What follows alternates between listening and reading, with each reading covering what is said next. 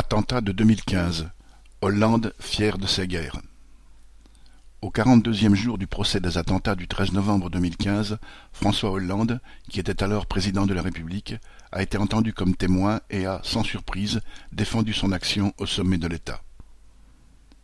En se faisant exploser au Stade de France ou en mitraillant de façon aveugle des lieux de convivialité des quartiers populaires de Paris, les terroristes et les planificateurs des attentats ont cherché à massacrer le plus de monde possible. Ce mépris pour la vie de civils sans défense à Paris était le pendant de la violence et de la barbarie imposée par l'État islamique aux populations qu'il avait subjuguées entre la Syrie et l'Irak depuis la proclamation du califat en juin 2014. L'État islamique est le produit des interventions impérialistes au Moyen-Orient.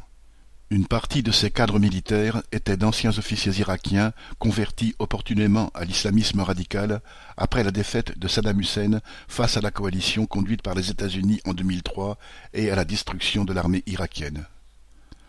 Quand Hollande déclare à la barre du tribunal que les terroristes de l'État islamique se sont attaqués à notre mode de vie, comment ne pas penser au mode de vie des populations du Moyen-Orient bombardées par les grandes puissances orientales de l'Afghanistan à l'Irak en passant par la Syrie à partir de 2014 Certes, en 2003, la France s'était tenue à l'écart de l'intervention américaine en Irak mais l'impérialisme français a pris sa part du chaos afghan en y maintenant ses troupes de 2001 à 2014.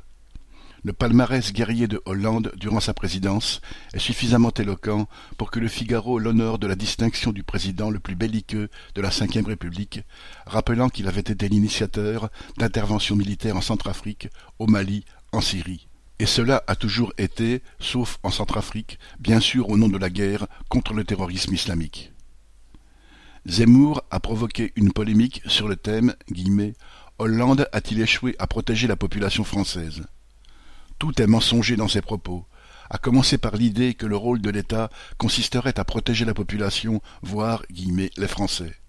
En réalité, l'État français défend les armes à la main les intérêts de ses capitalistes en usant de la violence directe ou par l'intermédiaire de supplétifs ou de régimes tout aussi infects que celui imposé par l'État islamique. Les populations font les frais de cette guerre, y compris parfois dans des attentats à Paris. Le terrorisme islamiste, même quand son bras armé vient de quartiers populaires de Belgique ou de France, ne peut pas se comprendre ni se juger sans mettre la barbarie impérialiste elle-même au banc des accusés. Boris Savin